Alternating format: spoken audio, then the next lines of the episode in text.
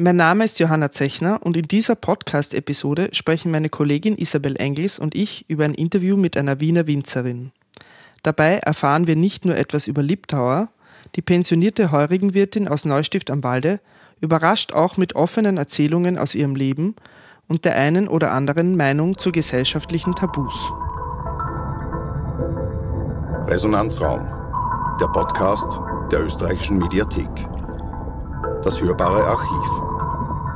Gespräche über Medien und ihre Bewahrung. Ja, heute ähm, dürfen wir, meine Kollegin Isabel Engels und ich, Johanna Zechner, aus dem Projekt Menschenleben, Sie durch die nächste halbe Stunde begleiten mit einem Oral History Interview, ähm, das aus der Sammlung Menschenleben stammt. Ähm, die Sammlung Menschenleben ist seit 2009 an der österreichischen Mediathek angesiedelt und ist, eine, ist ein Bestand von lebensgeschichtlichen Erzählungen, der bis dato ca. 1900 Audio- und Video-Interviews umfasst, wobei der größte Teil von diesen Interviews Audio-Interviews sind und das passt eigentlich auch heute ganz gut, weil wir heute in ein Interview eintauchen wollen, ähm, das unserer Meinung nach ein ganz besonderes Hörerlebnis auch ist und ähm, Isabel, äh, es handelt sich um das Interview mit Herr Marike, das du 2014, 2015 geführt hast.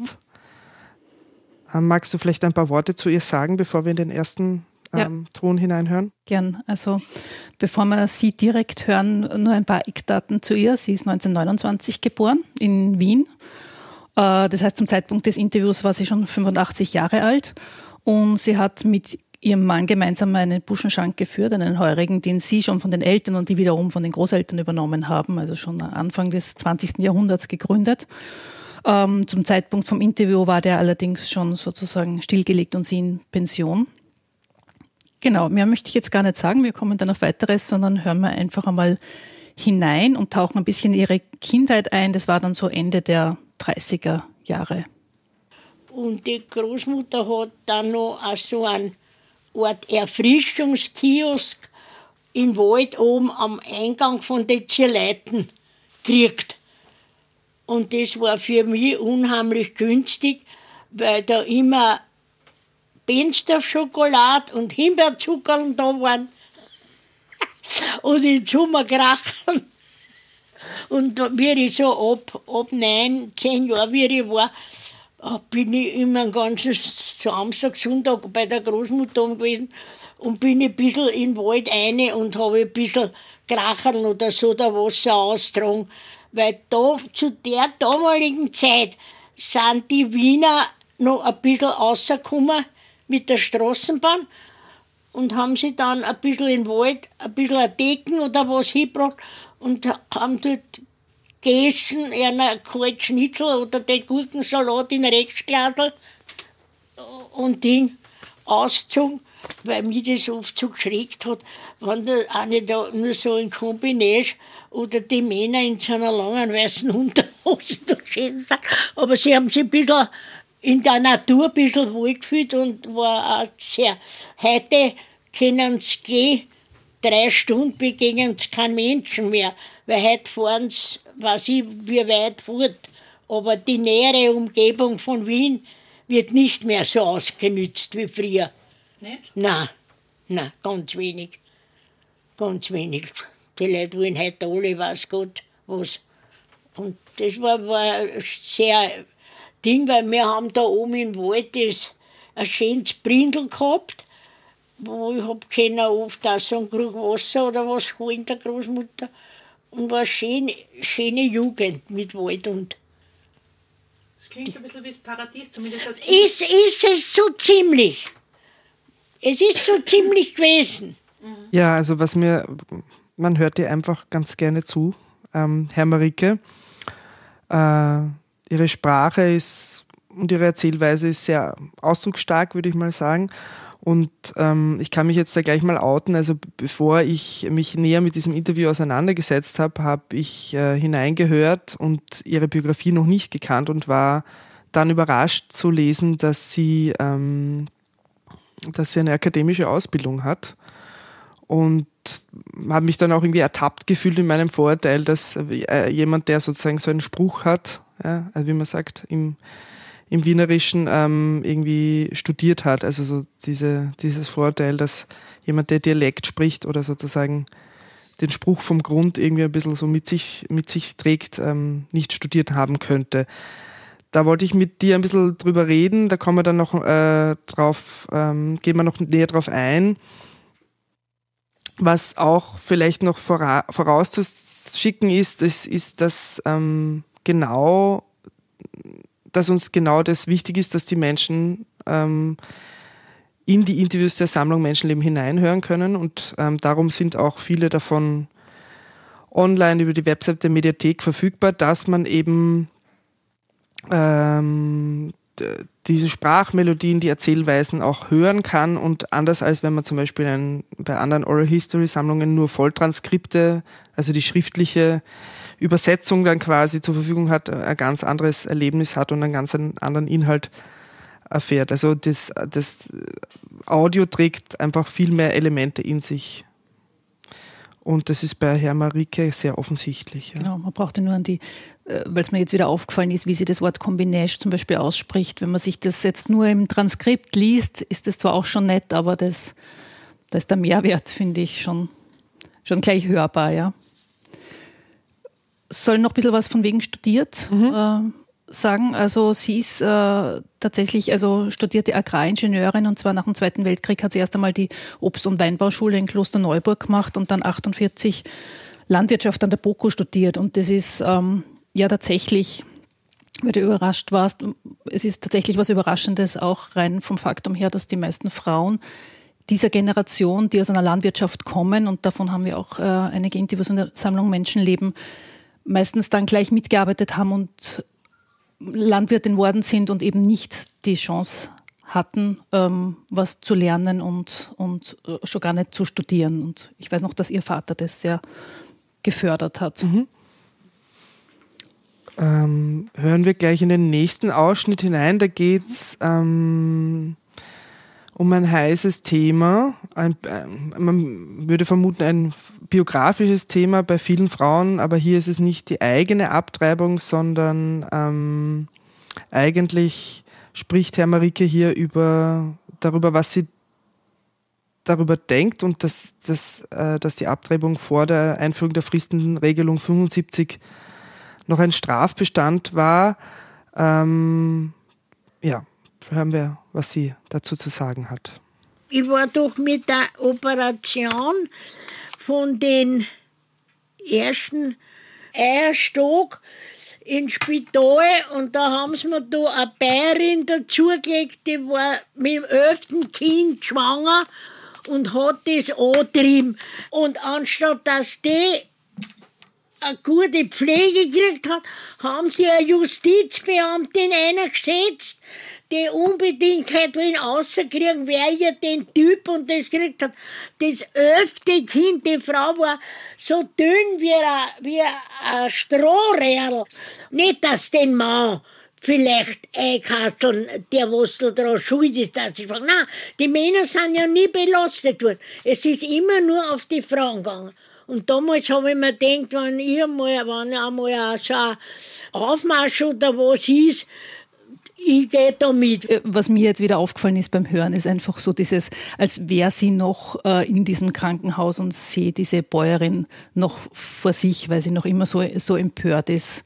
Äh, und das kommt, finde ich, noch so rüber, mhm. obwohl das sicher schon ein paar Mal erzählt hatte. Ja, vielleicht ist ganz interessant, wie es zu der Erzählung gekommen ist, weil es war ja kein Abfragen in dem Sinn, Themen abfragen und wie stehen Sie zum Thema Abtreibung oder so, sondern sie hat vorher erzählt, dass ihr das so wichtig wäre, dass es Sozialheime gibt für äh, junge Frauen, Mädchen, die ungewollt schwanger werden und da war sie auch so emotional und es war ihr so wichtig, dass ich halt vermutet habe, dass da irgendwie ein persönliches Erleben dahinter steckt, vielleicht sogar ein ganz eigenes. Aber dann habe ich sie danach gefragt und sie hat dann gesagt, ähm, sie hat von einer Frau erzählt, die von einem Besatzungssoldaten schwanger war und abgetrieben hat und später nicht mehr schwanger werden konnte. Und die hat ihr halt äh, den dringenden Rat gegeben, nie abzutreiben. Genau, und ähm, da das eben manche Frauen nicht wollen und auch nicht können, hat die Frau Ricke eben sich sehr eingesetzt für, für Betreuung dieser jungen Frauen dann. Genau. Was man vielleicht dazu sagen kann, ist, dass sie eben über dieses Thema der Abtreibung dann im Laufe dieser Erzählung gleich zum Thema der Sexualität auch kommt. Also dass, dass sie macht dann sozusagen einen Schwung hinüber darüber, dass man, dass die Männer ja sozusagen weite Teile ihrer Erfahrung nach irgendwie Probleme mit Verhütung haben und dass das dann auch gar nicht so weit kommen müsste, dass die Frauen eben so oft schwanger werden müssten. Und dann macht sie noch einen direkten Anschluss an dieses Thema der Abtreibung und der Sexualität einen interessanten Twist. Ähm, und zwar kommt sie zum Thema Homosexualität. Und da hören wir jetzt hinein und ähm, sprechen nachher vielleicht weiter drüber. Mhm. Ja. Und ich finde, dass diese Ehe von den Homosexuellen meistens schon wegen dem besser sind, weil die wahrscheinlich auch über andere Probleme reden können, weil sie ja zwei Männer sind. Ich glaube schon, weil ich kenne ja einige so äh, solche homosexuellen Paare, die eigentlich alle sehr gute, wir sehr gute Ehen haben. Ja. Mhm. Auch haben wir ja sogar mir als Pächter von, von unserem Weingart und ich, aber ich habe mit einer noch nicht über das geredet. Wenn ich, ich, ich hätte gerne mal mit den anderen drüber geredet, aber dann, dann habe ich da, da noch ein bisschen Heim über das. Aber ich finde, das gehört auch untersucht. Ob die nicht wegen den besser sind, weil sie sich gegenseitig auch ihre Wünsche äußern können, ohne dass der andere einschnappt oder was ich was ist weil es beide Männer sind. Also da fällt das weg, das was man immer sagt, die Männer verstehen die Frauen nicht. Ja, genau, ja, genau. Und, und die Hemmungen, nicht? Vielleicht wird sie untersucht, Weil, weil die Männer, die Männer können ja über den Sex sehr viel reden im Wirtshaus. Im Wirtshaus können die Männer ja unheimlich viel über den Sex reden, aber daheim nicht dass einmal zu einer Frau sagen, du pass auf, jetzt probieren wir was anderes oder irgend oder so mal. Nein, im Wirtshaus sind sie groß. Da können sie Mut reden über ihre Erfolge. Aber mit der Frau bringen sie kein gutes Wort zusammen. Und ich finde halt, dass das mit meinem göttlichen Harald, also mir, dass das mit denen gut passt, weil wir das kennen. Ja. ja auch hier war für mich beim ersten Hören auch ein Überraschungsmoment wieder da, dass sie dass Homosexualität quasi prinzipiell als positiv bewertet oder positiv auch eigentlich ein positives Vorurteil hat darüber, dass äh, homosexuelle Männer ein besseres Sexualleben oder ein besseres Verhältnis zur Sexualität haben als, als ähm, heterosexuelle Paare. Ähm, was mir gut gefallen hat, eben, also du hast es vorher schon gesagt, es hat auch sehr viel eben mit der Art zu sprechen zu tun, ist eben diese Art von Empörung, die da immer mitschwingt, aber mit einer ziemlichen Deutlichkeit äh, darauf hinweist, dass das einfach auf, dass das Tabus sind. Ja? Also der, über Sexualität wird äh, in einer normalen Paarbeziehung einer bestimmten Generation nicht offen geredet. Ja? Und das kreidet sie einfach wortstark an. Ja? Das finde ich schon immer sehr eindrucksvoll. Ja. Immer wieder beim immer wieder hören eigentlich. Ja. Und sie kommt dann später noch auf ein anderes körperliches, intimes Thema, äh, das auch sehr oder das eigentlich noch viel tabuisierter ist, das auch was mit Alter zu tun hat und, und Körperlichkeit äh, im Laufe des Interviews, nämlich auf die Inkontinenz. Mhm. Ähm, ja, da, davon handelt äh, ein bisschen der nächste Ausschnitt, aber ich sage vielleicht noch was äh, dazu. Ähm, weil da auch wieder für mich klar worden ist, dass sie das auch, sie hat sich auch fürs Interview sozusagen als Interviewpartnerin gemeldet, um genau auch diese Themen bewusst anzusprechen. Also wir sind nicht irgendwie drauf gekommen und sie hat dann sozusagen sich offen ähm, geöffnet, sondern ähm, hat es von vornherein sozusagen, sie hat so ihre Botschaften ja, und ihre Appelle. Und ähm, sie spricht eben über die Probleme, die Inkontinenz im Alltag verursacht und schließt daran dann einen Art Appell oder einen Auftrag, man möge doch äh, gescheite und praktische Waschgelegenheiten erfinden, gerade für Frauen und wenn sie schon äh, eingeschränkt sind in ihrer Mobilität. Genau, und vorweggenommen äh, ist, dass dann ihr Mann äh, dies, die Bühne betritt, sozusagen genau bei der Stelle, wie sie davon erzählt. Jetzt ist die Möglichkeit, was immer denken, eine Firma, was diese Hochsitz erzeugt, dass die einmal einen Hochsitz machen, der unten zu ist, den man statt einem normalen Hochsitz auf dem Klo aufstellt ein Liter Wasser reinlässt, sie ordentlich waschen kann und dann das ganze Klo rein.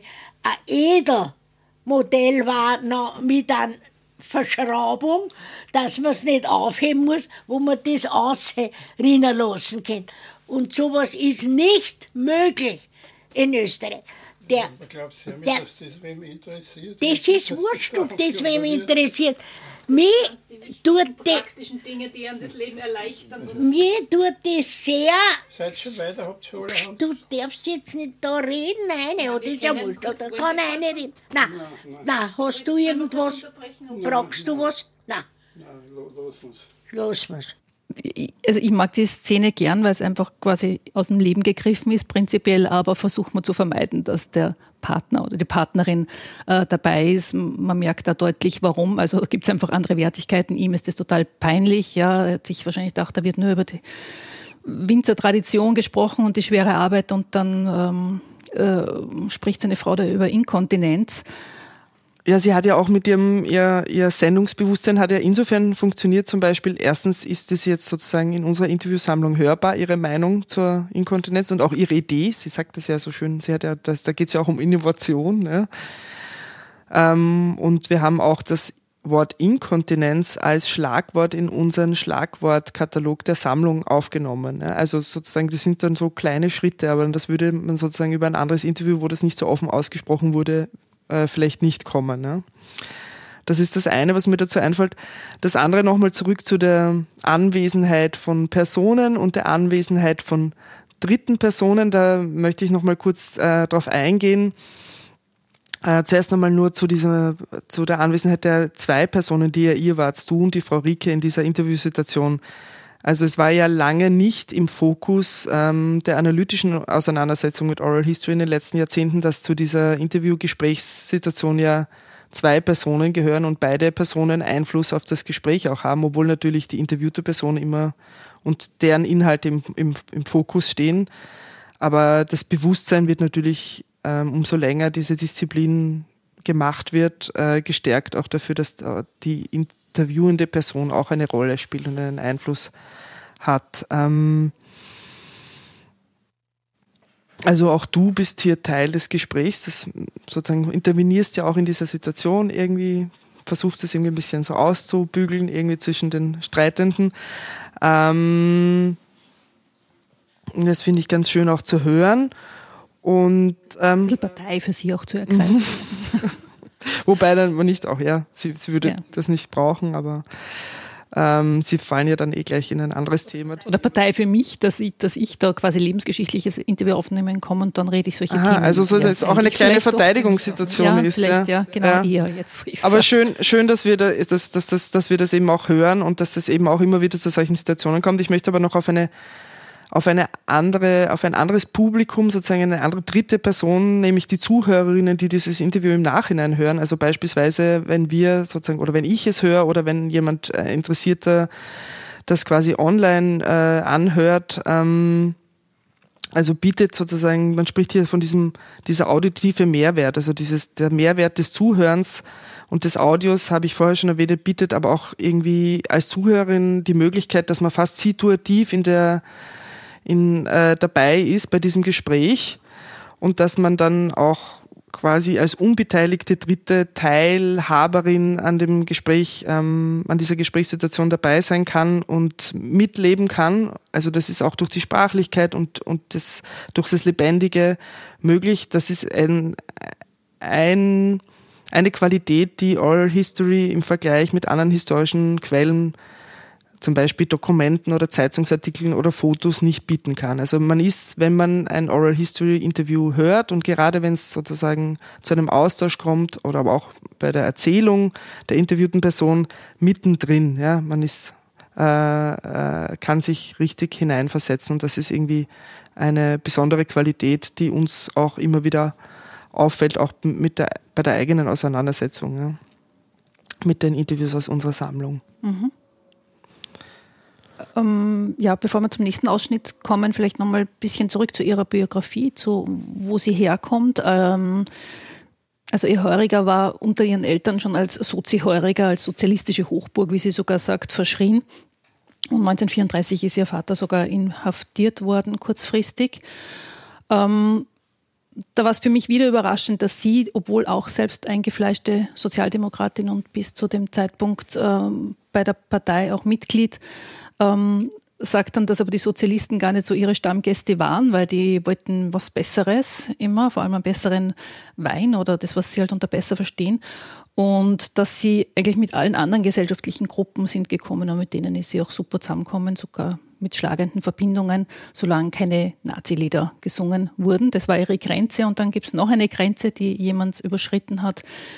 Ähm, davon handelt die nächste Anekdote vorausgeschickt ist, dass sie berühmt war, ihr Heuriger für den Liebdauer, den sie selbst gemacht hat.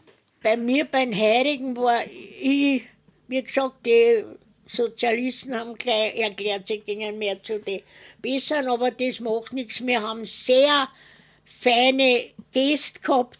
Wir haben einige Gruppen gehabt, auch schlagende Verbindungen, so Burschen aus Oberösterreich.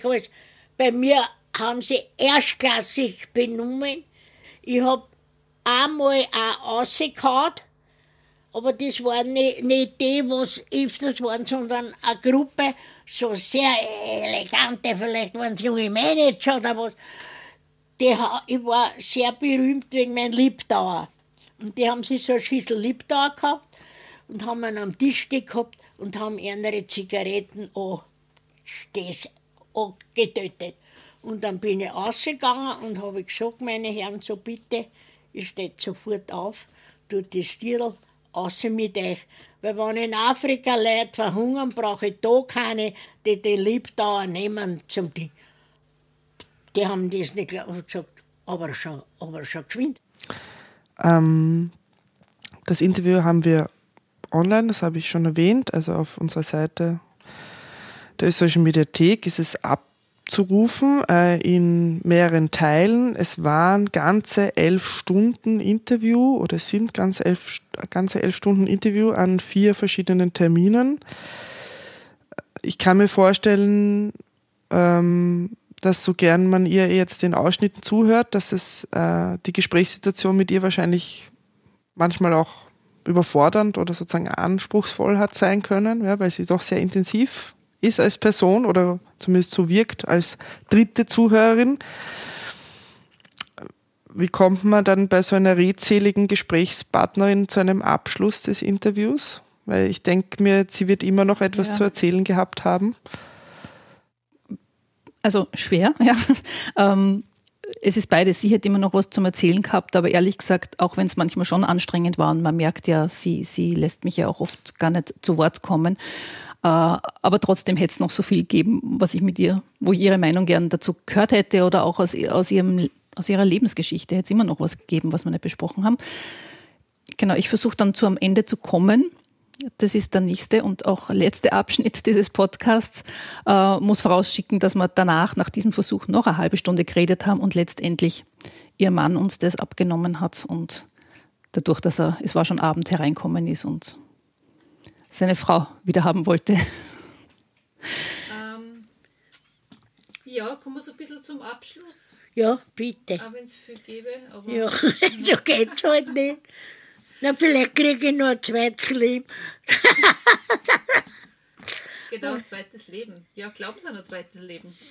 Nein, ich glaube, dass ich wahrscheinlich dann nochmal Frankheferl oder was wir dass die Energie sicher nicht verloren geht. Ja, punkto Energie kann man sich da was abschauen von der Herr Marike. Oder wie wir gesagt haben, es gibt immer die Worte, äh, beziehen sich immer auf Sehen, also man sollte sich eher was abhören bei ihr. nicht schauen. Ähm, ja, danke Isabel, dass du dieses schöne Interview vor einigen Jahren gemacht hast und beigetragen hast zur Sammlung Menschenleben. Danke für die Einblicke in die Entstehung und, und danke fürs gemeinsam drüber nachdenken. Bitte gern, danke auch. Das war eine Folge von Resonanzraum, der Podcast der österreichischen Mediathek. Bleiben Sie dran und abonnieren Sie uns. www.mediathek.at